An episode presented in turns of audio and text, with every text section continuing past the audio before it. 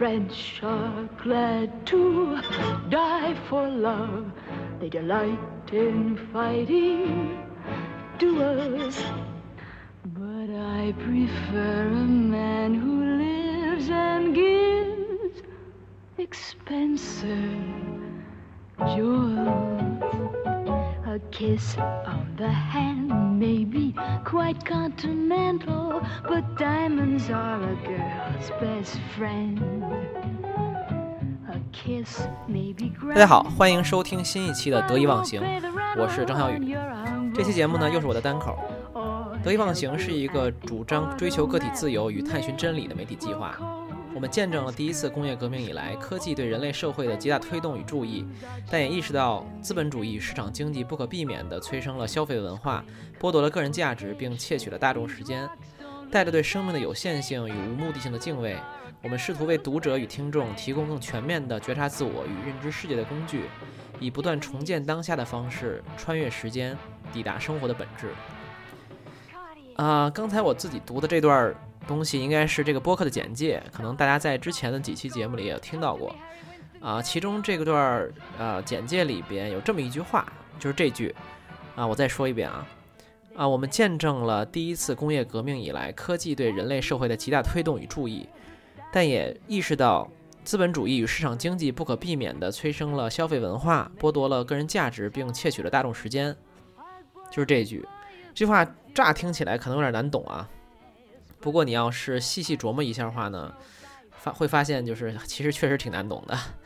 我一直这个说啊，我这个写的这个简介里，这个播可以算是这个播客的精神，它里面的每一小句话都有它背后比较深的含义。啊，那我今天就想讲一讲其中这句话里面的三个关键词：工业革命、资本主义和消费文化。啊，说到这儿，其实啊，我们不免要谈谈历史吧。就是我觉得我的我的历史老师听到这儿应该泪流满面，是吧？因为我小时候这个历历历史地理啊学的是都很一般，而且年轻的时候，呃，年轻的时候，年轻的时候很不爱看这个历史书。没想到年纪大了以后，这个自己也开始研究起历史来了，也是挺逗的。啊，现在想想那个小时候，就是历史书上有一句话叫做什么？呃，以史为镜，可以知兴替，对吧？还是很有道理的，好像是李世民说的。你会发现有些历史可能是绕不过去的，因为它跟我们现在的生活实在太相关了。好，进入正题吧。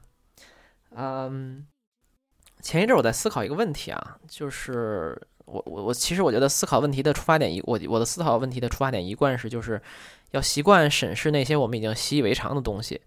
有一天我就想，就是。其实你看，从 iPhone 这个东西啊发明到现在，也就是不过十年时间啊。对，缅怀一下乔帮主是吧？呃，二零零七年 iPhone 发布啊，真的也就十年时间。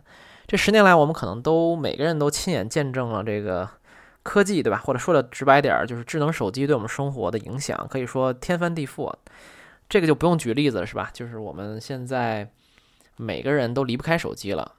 那如果再往前推一点的话，啊，比如说两千年左右，啊，第一次这个互联网热潮和泡沫的时候，啊，现在我们可以很负责的负责的说，就是人类历史可以这个呃一分为二，对吧？就是有互联网的时候和没互联网的时候，呃，有没有这个东西，实在是差距太大了。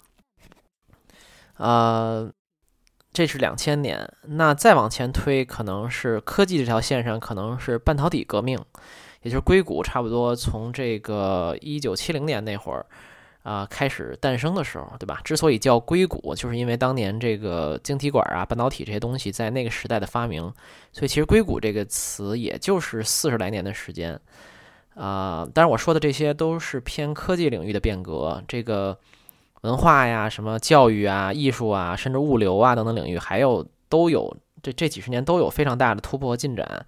啊，我不是特别熟啊，就是那就不不不这个班门弄斧了，嗯，所以我就想，就是这短短几十年时间，人类生活的确是天翻地覆，甚至你再往前捋个一百年左右，就是差不多是第二次工业革命的时候，也就是以这个电力电器的发展啊这个发明为核心的这一次工业革命，也是将我们这个生活啊彻底改变，对吧？现在我们已经很难想象没有电的生活是怎么样子的了。呃，所以再再一想，就是这个问题就出来了，就是如果这个纵观人类历史啊，人类历史可能真要追溯，可能是二百多万年前，哪怕就是我们这个智人出现，就是我们这个族群的人类出现七八万年吧，呃，就这这几十年，在这几百万年的历史里，这几十年或者这一两百年的变化，这种剧烈的变化，就是变呃天翻地覆的变化。到底是这个在人类历史里已经出现过很多次的呢，还是说它是一个凑巧的小概率事件呢？还是一种新常态呢？新常态就是说以后可能都会这么样，那每过几十年就有一个很大的变革，可能就是这三种情况了，对吧？要不就是可能这是一小概率事件，以后再也不会发生了，以后还是回到那种缓慢的发展的情况；要不然就是啊，以前老是这样的，我们就这几十年的状态，可能以前历史里出现过很多次。然后新常态就是说以后还会一直这样，对吧？嗯，没有其他情况了。嗯，可能了解这个东西对我们理解现在和预见未来有点帮助吧。然后我就顺着这个问题呢，发现了另外一个问题，就是我们刚才说的，我们生活被天翻地覆的改变了。那么，那么我们现在默认的一些生活方式，或者倡导的一些生活方式。比如说要健身，比如说要这个追求这个使用东西的品质要好，然后我们要多旅游，多看看世界，对吧？增加各种体验，然后甚至进一步说，比如说我们要这个有自己的审美和品味，对吧？要接受好的教育，等等等等这些东西，这些东西看似都非常的顺理成章，我们可能甚至从出生下来就开始接受，或者说在这十年来慢慢接受各种这些概念。那这些东西的来源是哪儿？这些东西的成因是什么？对吧？这些概念、这些理念真的都对吗？它是真理吗？有没有什么不对的地方，或者是呃经不起推敲的地方？比如说，大家现在为什么都呃要买买买，要追求生活品质等等等等？呃，所以我就慢慢对这些问题做了一些调研吧。我也不敢说现在这个事儿我就百分之百弄明白了。所以更多是分享一下现在我截止目前可能一些想法和一些调研的成果吧。另外，我之前在微博上做过一个这个猝不及防的这个广告，然后其实说的是下一期节目或者下下期节目，我应该会请我一个很好的朋友唐双老师来聊聊，呃，一样的这个话题。我我们还没有确定这个具体的内容，也还没有碰，呃的那么具体。不过呃，这期节目可能也是那期节目的一个铺垫吧。所以。如果讲这个资本主义和所谓消费文化、消费主义这件事儿呢，可能要先从一个社会学的角度开始讲啊，这就是中产阶级的概念啊。我在想这个问题的时候呢，呃，搜到了一本书，叫《这个全球中产阶级报告》，作者呢叫周小红。这本书呢有点学术，然后相对难读一点，不过里面的一些内容还挺有意思的，梳理得很清楚啊。比如他说啊。美国的中产阶级，那聊聊中产阶级肯定要从美国开始聊了。它是一个最经典的一个案例，也是跟我们最相呃最相关、最有对照意义的一段一个案例吧。嗯，美国的中产阶级现在大概是二零一四年的统计，有百分之七十八都可以算作。然后，那中产阶级下面呢是这个贫穷和接近贫穷的 （poor and near poor） 啊，大概的是百分之二十。然后剩下的百分之一到二呢是富裕阶层，对吧？所谓的 one percent。嗯，这个数字是一个叫我看一下，叫这个美国城市研究院 （Urban Institute） 啊，这个美叫美国城市研究院的机构统计的。啊，这里要强调一个概念，就是实际上在美国，哪怕在美国，这个中产阶级的概念也是一百年来都一直在变化，对吧？现在也有很多很多模糊地带的。嗯，这个调查呢，用的是最直观的这个收入的标准，它。对中产阶级的定义是这个呃，年收入在十万美金到三十五万美金之间的三口之家。当然里面还有一些细分，比如说还有这个 upper middle class，就所谓的富裕中产啊，这部分人其实也是近这三十年美国增长最快的。现在大概在总总人口的这个百分之三十左右。当然有富裕中产，就有下层中产等等，也有普通中产。啊，这里我其实想说的是，就是。啊，中产阶级定义，中产阶级这个定义不一定是要收入用收入来界定，但是收入是一个很重要的标准。那它还有很多很其他的特点，对吧？比如说啊，职业特征，比如说生活方式、生活习惯，比如说社会信念或者政治信念，比如说教育程度等等，我们之后也会讲到一点。嗯，另外，《经济学人》就是那个《Economist》呃，去年写过一篇文章，就是把中国的中产阶级家庭年收入划定在我记得是八万到二十八万之间吧，大概。然后按并且说按这个标准算，中国大概有两亿多中产。后来很多人吐槽这个标准，因为。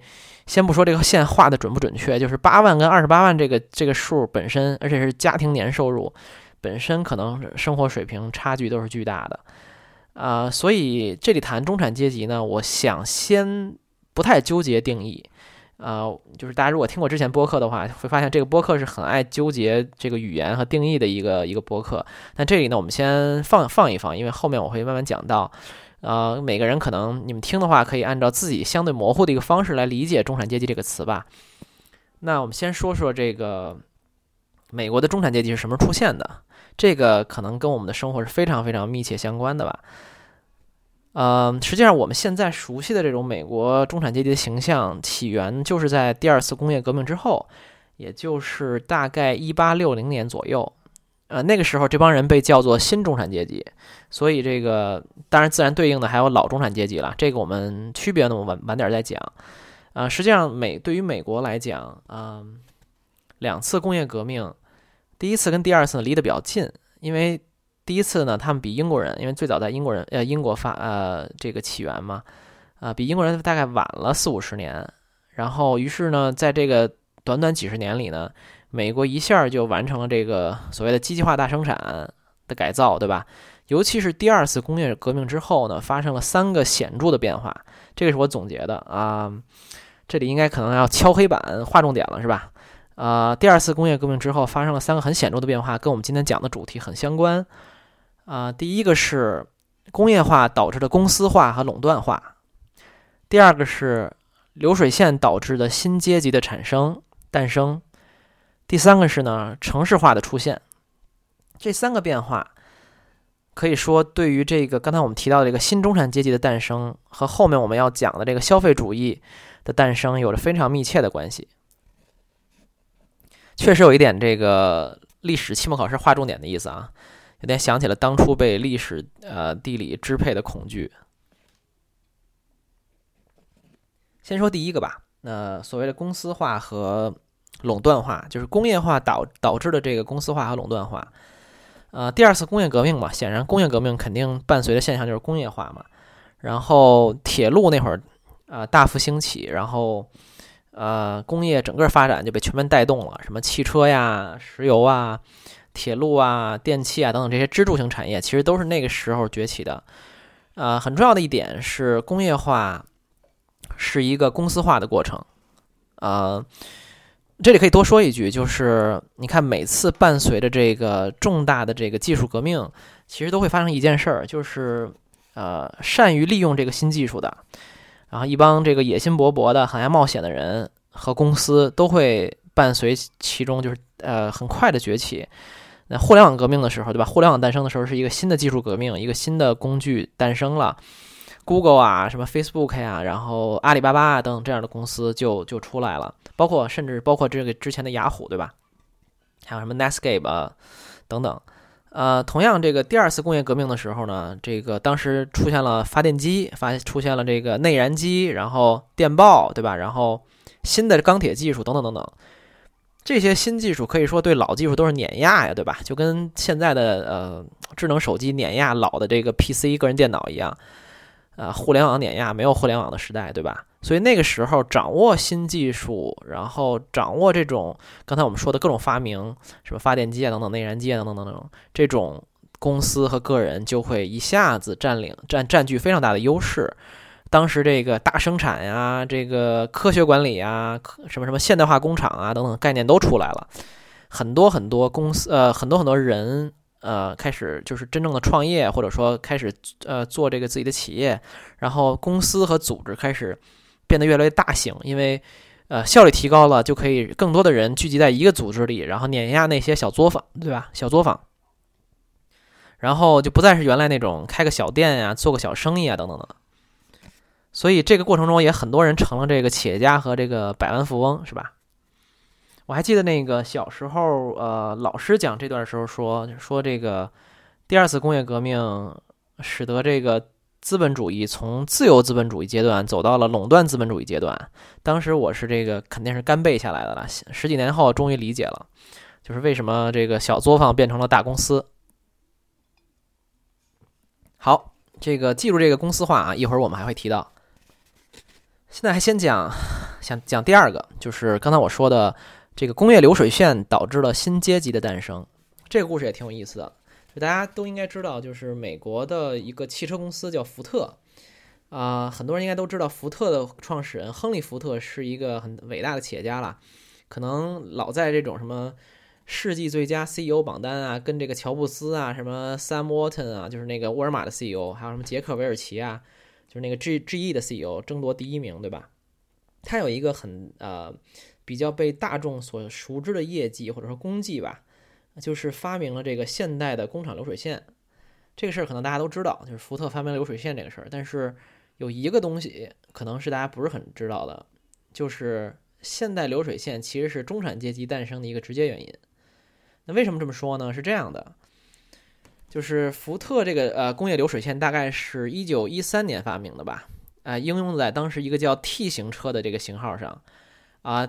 第一条这个流水线发发明出来以后，这个效率有多高呢？我我查了一下资料啊，他说能使这个 T 型车的组装时间从原来的十二个小时二十八分钟缩短到九十分钟，也就是说生产效率直接提高了八倍。所以这个改进技术改进实实际上使车的成本从好像八百美金以上直降到这个二百五十美金，降了可能三倍还多，非常便宜，对吧？只要九九八是吧？然后。呃，这个二百五十美金是什么意思呢？就差不多到二呃一九一四年的时候，就是这个流水线运转了一年多一年的时候，呃之后呢，一个普通蓝领工人的工资差不多三到四个月就可以买一辆福特车了。啊，算一算你的四个月工资能不能买辆车？现在对吧？这就是当时这个呃流水线对整个这个行业的改变。不过呢，这还没完，就是一九一四年还发生了一个比较重要的事儿，是什么呢？是亨利福特呢大幅的提高了工人工资。啊，当当时这个工人工资，呃，日薪大概在两美金到两点五美金左右。然后亨利·福特呢，一下提到了五美金，翻了一倍。然后同时呢，他还做了一件事，就是把工作时间减少到了八小时。啊，因为当时很多工人都是九个小时、十个小时甚至更多那样上班。然后他呢，鼓励大家呢，就是工作八小时，因为效率也高了嘛，也不需要那么多人在那儿啊一直盯着了。现在听来应该是一个非常好的老板，对吧？又涨工资，又减少工作时间。实际上这件事儿不只是让福特一下成为了当地最炙手可热的工资呃公司，然后很多很多工人都排着队来要求来福特是吧？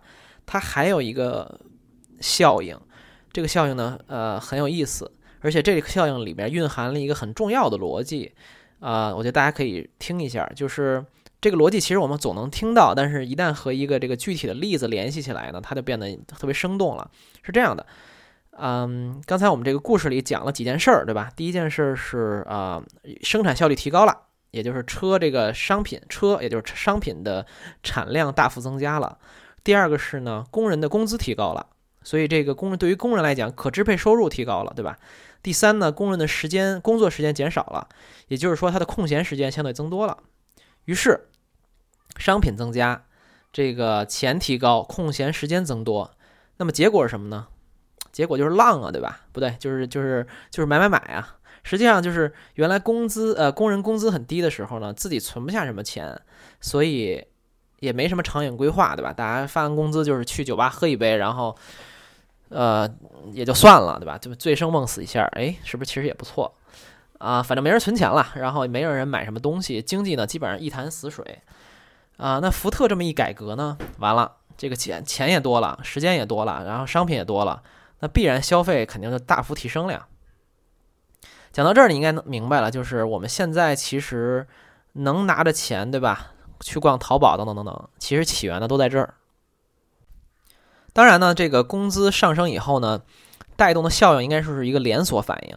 比如说啊，工人这个收入提高了，对吧？他们就需要住房，要买房，然后那拉动了这个建筑业。然后建筑业呢，又拉动了各种什么材料业，然后更多的工人也进入了建筑业，获得了高的收入，对吧？然后福特的工人这个钱很多了，对吧？比比好多人这个呃挣得多了，那他们为了显示自己的不同呢，就需要穿得更体面，对吧？然后就拉动了这个服装生产、纺织业等等等等。啊，这个有点像什么现在硅谷，对吧？大家都这个要穿个帽衫，总之就是为了区别区别开来嘛。然后钱多了还要买车，那所以这个最后好多钱也回到了福特这儿，所以经济呢就这么动起来了，然后钱就开始循环了。啊，听起来绝对是一个伟大的创举。然后这个亨利·福特可以说是很伟大的企业家了。但是再好的创举啊，永远都有副作用，而且很重要的是，就是这个东西发展出来，呃，发展的越久。啊，副作用其实非危害就越明显，这也是到这也是到了今天这个时候，我们应该反思的一些东西吧。因为看起来这个科技进步、社会大生产，然后工资提高等等的一系列，已经运行了上百年了。那我们可能有一些副作用的显现，是比当时的这个诞生的初衷要大得多得多。那里面有什么？这件事儿有什么副作用呢？主要也是三个，我们一个一个讲。啊，第一个，第一个是这样的，第一个是说，啊，当这个流水线发明出来以后呢，虽然效率大大提高了，对吧？但是工作呢也变得更加枯燥了，因为每个人就守着自己的那点事儿，对吧？不断重复性的做一点工作，然后，呃，每天都是这个越来越熟练，但是也越来越枯燥，所以那会儿的这个工人的流转率变得特别高，就是离职率，曾经这个。啊，我看资料说，一年里边一个位置，就是福特那个公司一个位置的呃离职率、辞职率可以超过百分之三百，所以你招一个人可能得招，就为了一个职位，你可能招三四倍的人。呃，实际上到了现在这现在呢，就是很多这种情况也是很普遍的，对吧？就是大公司很多岗位，甚至小一点的公司都是很螺丝钉化的，然后比如说就是自己那点事儿，然后呃。为的都是一个大的公司的一个大的集体的目标在努力，然后基本上基本上大家都是一个螺丝钉的概念，可能每个人就几十年如一日的做点点事儿，这是第一件事儿，第一个副作用。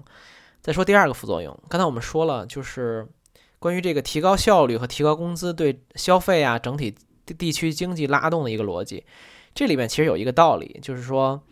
资本主义和市场经济的其实一个假设是什么呢？就是不断的，如果你能不断的增长，不断的有生产效率的提高、生产力的能力的提高、产业效率的提高，把蛋蛋糕呢不断做大，就 GDP 一直增长，对吧？那很多社会问题也就解决了。那我们就是经常说这个要不断要把蛋糕做大，这样每个人呢都能分得更多。其实这一百年来确实也运运行的不错，但是到如今呢？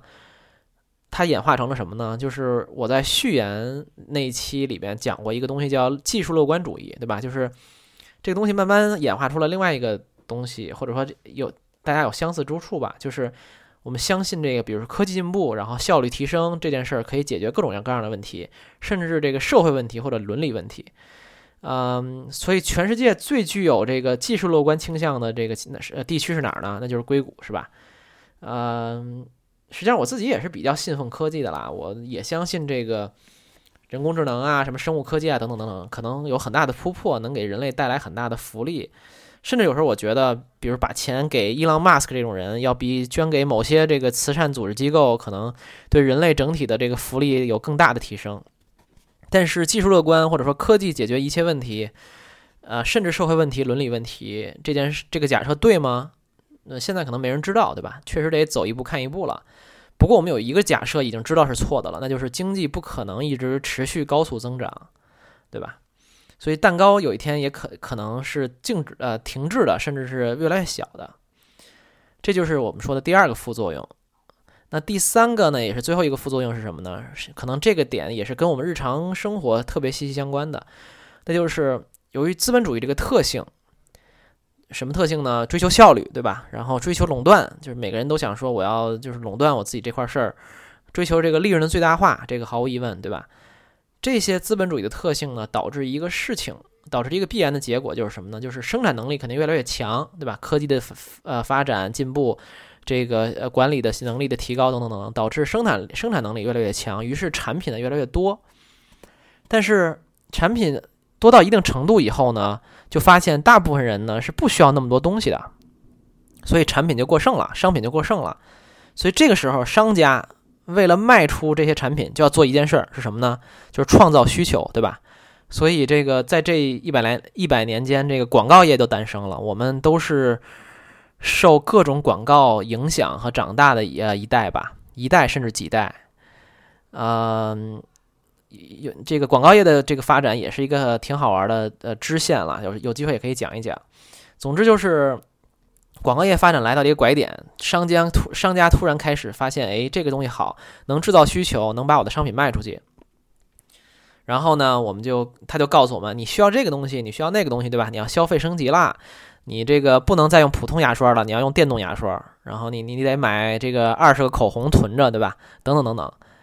所以其实你发现，就是现在我们经常受到的这种关于消费的影响啊，如果你把它放到一个历史的大框架下看呢，你会发现这些现象的诞生简直是必然的。嗯，所以刚才我们上面说的三件事是什么意思呢？你把它。咱们把它这个捏合在一起看啊。首先，大企业把你变成了一个螺丝钉，然后变成了这个服务它目的的一个工具，然后变成了一个呃一个小岗位上的一个小小的职职工，对吧？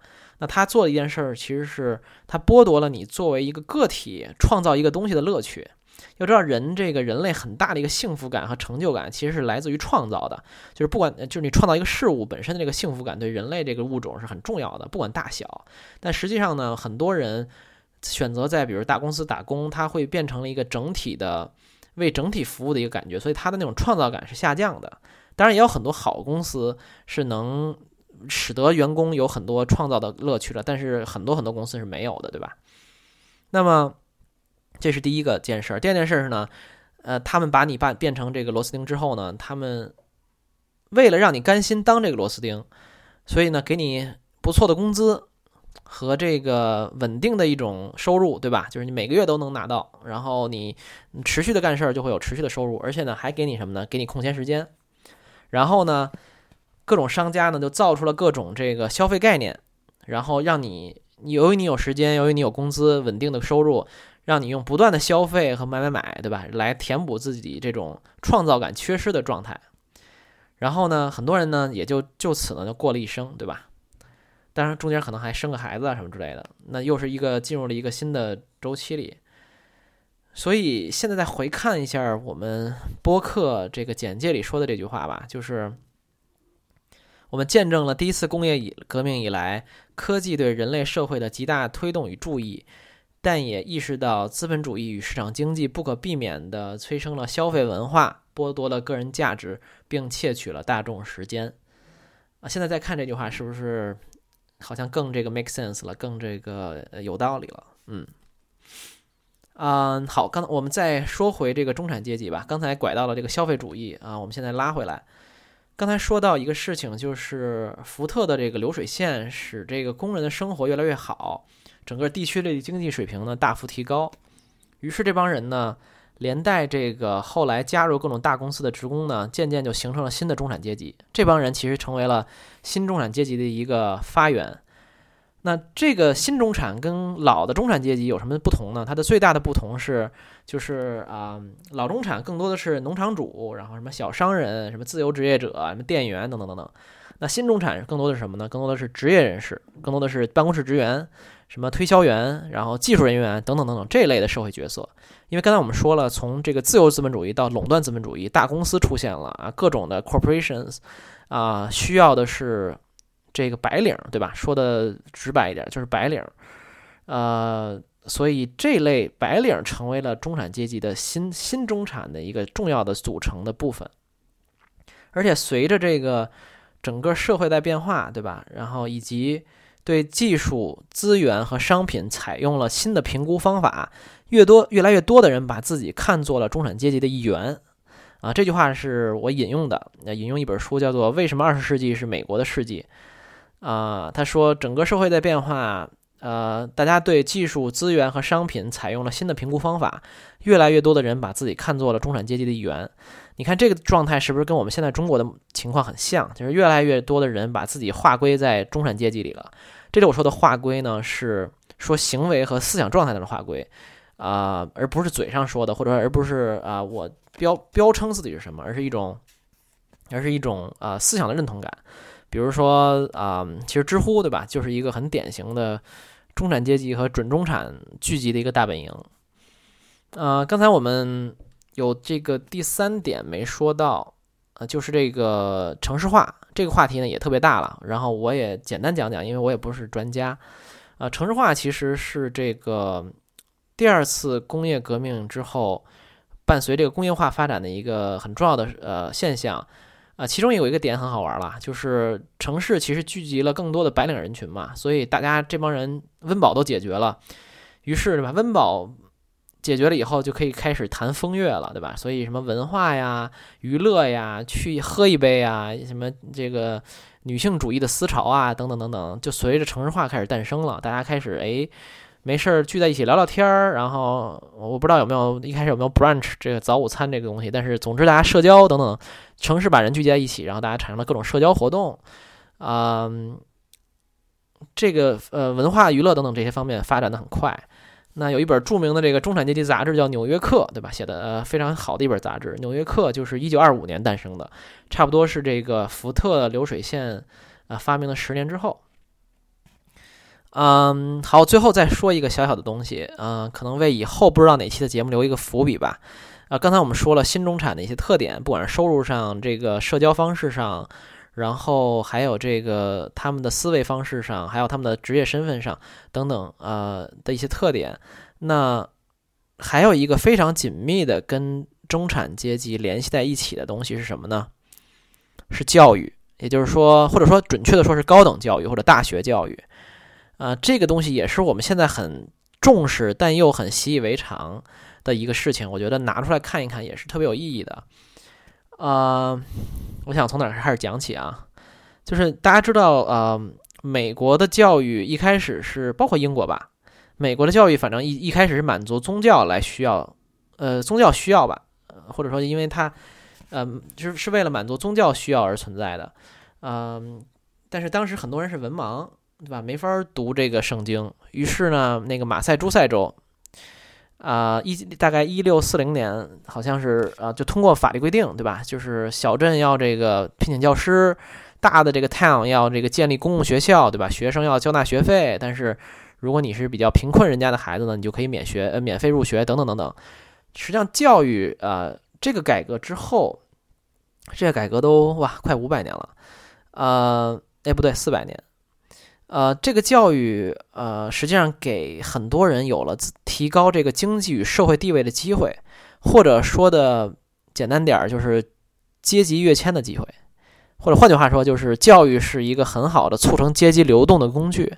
所以这其实是非常符合中产阶级的利益的，因为很多所谓的无产阶级、下层阶级是通过能通过好的教育来翻身的，或者说能来跃迁的。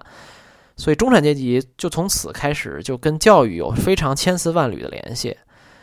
啊、刚才我们说了，就是第二次工业革命之后呢，大公司的出现使得很多白领出现了，就是出现了很多办公室职员呀、管理层啊等等这些职位。那这时候社会是特别需要人们提高自身的这个教育水平和素养的。于是呢，就是十九世纪后期，呃，哈佛大学开始改革吧，我记得是。他们怎么改革呢？就是一个很重要的一个很重要的手段或者说结果吧，成果就是课程的选修制。就那会儿学生开始可以根据自己的爱好选修各种课了，于是这鼓励了大家做一种知识的探索者和这个知识的这种好奇心好奇者，对吧？而不只是这个我是单纯的学一门学问，然后把它记在自己的脑子里了。然后这整个的这个改革也拉起了各个学院，由哈佛的大学带领，由各个学院整体的这个改革。这个逻辑就是做，比如说学问的这种探索者，知识的这种探索者，这个逻辑我们现在应该非常非常熟悉和认可。所以从一开始这个大学为宗教服务，到这个到后来呢，其实教育的目标慢慢变成了培养民主国家的公民，对吧？那到了二十世纪工业革命之后，这个目标已经变了，变成什么了呢？变成了。啊，大学培养、大学教育的目标是使得一个学生在一个由各类专业人员、专业职员、白领组成的社会里面成功。所以，教育的意义呢，已经和这个从呃，已经从这个社会和政治领域呢，已经开始转向经济领域和职业领域了。啊，现在你看现在的教育，对吧？都是为了培养各种职业化人才的，然后什么学者也包括吧，然后政治家、什么医生、律师等等这种人存在的。大家去上学，然后上了大学毕业，都是要第一目的就是找一份体面的工作，对吧？但是实际上这个逻辑从是从当年一呃十九世纪后期那个改革延续到现在的。那么到这个新时代，对吧？就是大公司在变革。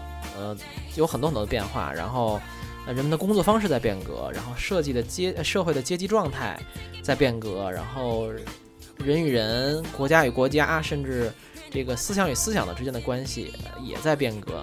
在这个时代里，我们到底应该需要什么样的高等教育呢？啊，这个话题我们以后有机会再说吧。嗯，最最最后，我可能还是要说一句，就是。虽然这期节目里我们探讨了很多，聊了很多消费主义的事情，包括资资本主义，对吧？但我不是说想百分之一百的批判它，我自己也没有这个能力。嗯，而且实际上现代社会里没有人能脱开消费生活，对吧？我自己也经常买一些东西来取悦自己，啊，不可能变成一个零消费的，就是消费就是错的，是是是可耻的等等，其实不是这样的。啊，我觉得比起嗯全面的否认一个东西或者打压消灭一个东西，然后去认知它、去觉察它、去这个辨析它，可能是更有意义的。这也是我和这个播客可能一直以来的一个态度吧。所以这期可能，呃，我觉得主要的是为大家捋一下这个中产阶级、消费主义、资本主义的一些逻辑。啊，不管是从教育也好，从这个工作方式也好，从我们为一件事、呃一个东西打工，和我们缺乏创造感这些东西等等这些东西，可能重新来审视一下我们的生活。那这些里面还有很多细的话题，很多好玩的人、现象、学者、专家、啊设计师等等等等这些好玩的东西啊可以讲。那我们以后有机会呢，慢慢在后面的播客节目里再说吧。OK。啊，这就是我们这期节目的全部内容了，谢谢大家收听，我们下期再见。